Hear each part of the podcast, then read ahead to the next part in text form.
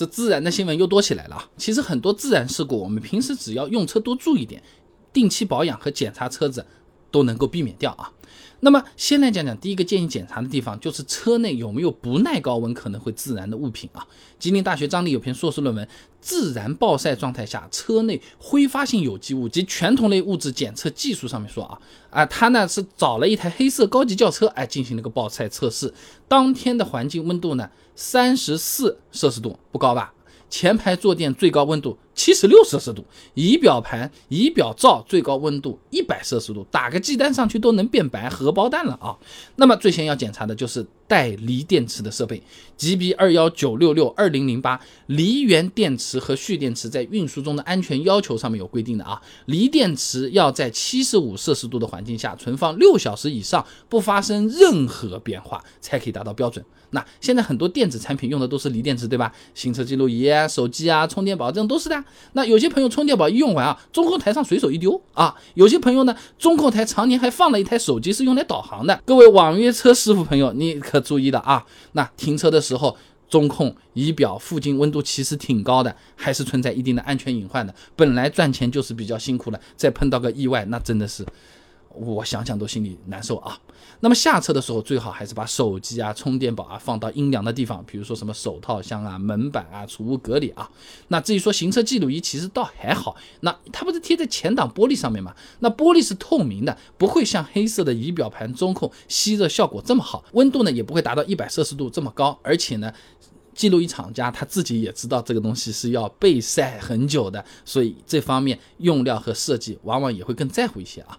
那么除了锂电池，车内还要检查的是打火机。哎呀，这二十多年前大家都在宣传，大家都引起警惕，怎么现在又回来了？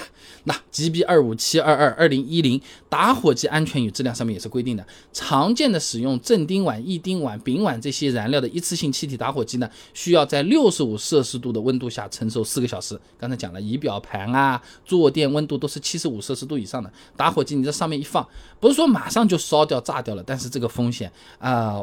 没有必要吧，而且它也不小，这风险啊。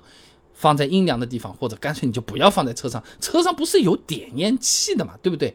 那还有玻璃瓶香水，这个要检查一下。尤其是各位女司机朋友啊，中学的时候大家都做个实验呢。那拿个放大镜聚焦太阳光，甚至是可以点燃纸巾或者火柴的。有些地方当然是小学就在搞了啊。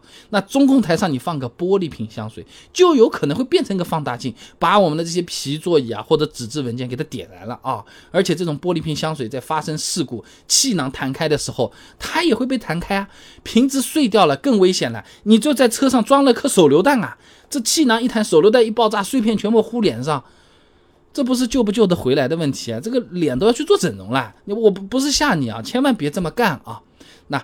车内我们讲完了，接着第二个要检查的是冷却液刻度。那冷却液检查相对还比较方便的，你发动机舱打开就找到那个很大的半透明的像个水壶一样的东西，里面呢一般是什么红色啊、绿色啊、蓝色的这种液体，盖子上面有个禁止触摸的标志的，那你就不要摸啊。那我们只要从侧面看一下就可以了。它有个 max 和 min，如果低于 min 这个最低值，那就要及时的换或者是加了啊。刘林哥在期刊《汽车使用技术》上面有篇论文《浅析汽车自燃事故成因及预防》。里面有讲到过啊，冷却液不足会导致发动机过热，短时间行驶会加快发动机舱内部零件的这种老化。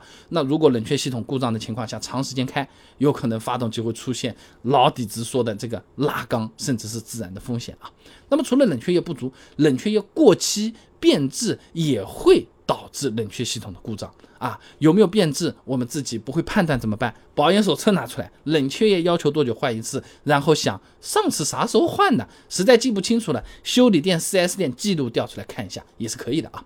第三个要检查的就是发动机舱里面的管道线路，还是刚才那篇论文啊，它上面说的，如果车主不注意保养，发动机舱内的电线绝缘皮，哎，可能会老化。破损引发的这些电火花有可能会造成火灾风险的啊！不少朋友的发动机舱好几年没洗挤过来，这种也是有可能会加快橡胶老化的啊！以前我视频里讲过的，大部分的线路零部件它都是塑料和橡胶嘛，属于什么？高分子聚合物，如果发动机舱常年不洗，油污就会加快橡胶成分的老化的。那我们自己检查的话呢，打开发动机舱，手机上不是就有手电筒的吗？你看一下啊，照一照线路管道。如果啊一些线路你这种接口看不到，那你打开个手机视频，你把它录下来。是不是？点一下录制啊，手伸到这个缝隙里面去录下来看一看，对不对？如果看不懂也没关系，你就全部拍一遍。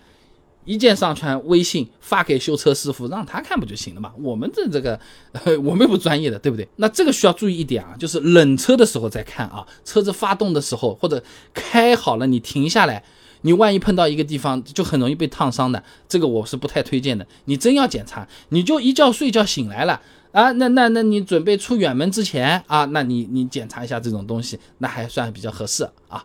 另外一个额外要提醒的就是，很多朋友车里面放了个车载灭火器，哎呀，安全了，万事大吉了。灭火器它有有效期的，也有保质期的，超过三年之后，你要按时去做一个压力检测，哎，这个不要忘了。所以总的来讲，夏天担心车子自燃，可以把车内物品、冷却液刻度、发动机舱的这种线路啊、管道啊都检查一下看一下啊。那其实我们作为普通车主，其实就是拿个手机，打开手电筒，点击录制。扫一圈，全部拍下来了。哎，王师傅在不在？你帮我看一下。其实就这么回事情，我们自己哪能哪能看得特别明白？而且这些看的师傅一般也不会收钱，他还盼着呃我们和他有一个长期良好的关系呢啊。